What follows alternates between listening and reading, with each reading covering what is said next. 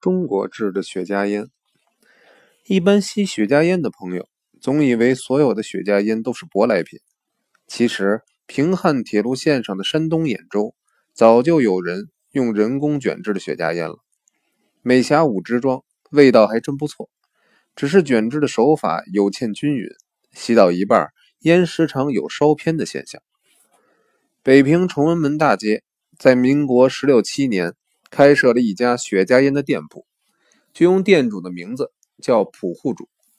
夫妻两人都是荷兰人，虽然是一家用手工卷制的小型雪茄烟厂，只有十多名工作人员，可是，在蒲氏夫妇热心的指导下，礼叶潮润、加香、卷制各项步骤都做得非常的认真细腻，所用的烟叶。大部分来自菲律宾苏门答腊，外包叶全用古巴哈瓦那的顶级品，烟环、木匣的烙印钢模都是向荷兰定制的。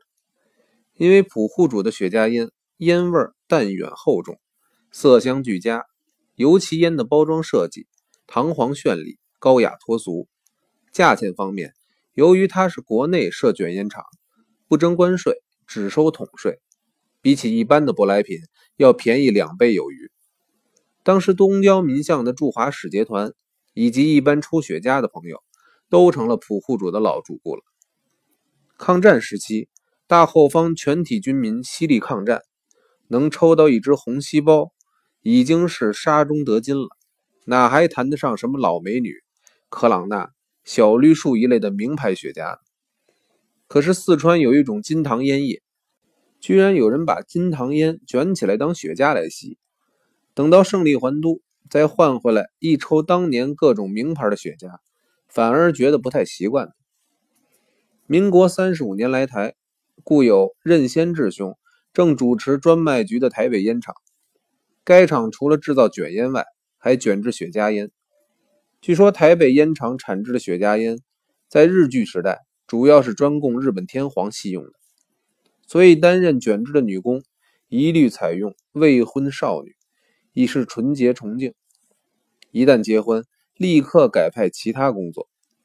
前几年有几位终身未嫁的女工吉龄退休，都是当年日本天皇的御用女工。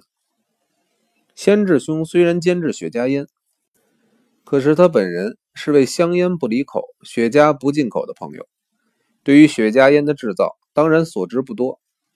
碰巧在下是一个抽雪茄的老枪，所以我们在一起一聊天，就聊到了雪茄烟上了。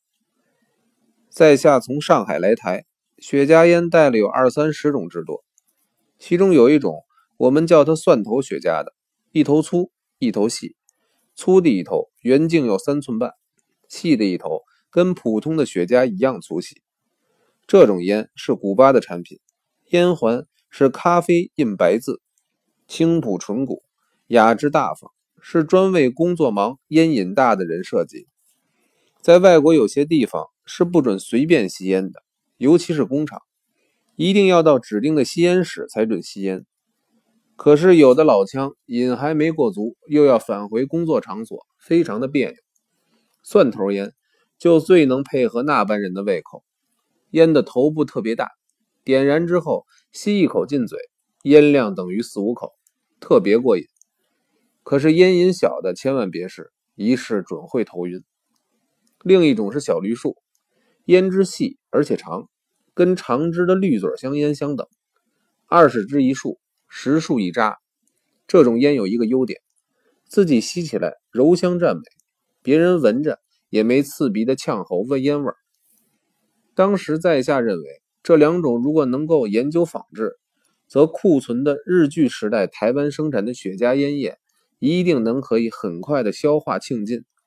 先志兄异常高兴，回赠我二十五支雪茄一盒，卷制的非常细致光润，一看就知道是精工特制。烟环是总金边藕荷色底，顶上是一枚日本皇家的标志，下方是个金色的 S 字。这盒烟就是进城日皇的御用余留品。另外有五束麻花型的雪茄，三支烟拧在一起，跟油炸麻花的形式大小完全一样，每束扎着一条黄色的丝带。他说这种雪茄是给致富宫殿下的特制品。这位殿下吸烟不用烟嘴，麻花形，便于夹在手指上。他又送了我一只木质的雪茄烟盒，黑漆漆的，毫无纹饰，简直是烟盒的粗胚。他说这种盒子的木头叫做林金木，是巴西稀有的特产，木质坚硬似铁，不生虫，不腐不蛀，用作烟匣可以防蛀。事隔二十多年，先智兄所送的两种名贵雪茄，自用送人早已无存，而他自己也在前两个月菩提正果。偶获把玩他所赠的林金木烟匣，这不禁有秦在人亡，黄须渺渺之感。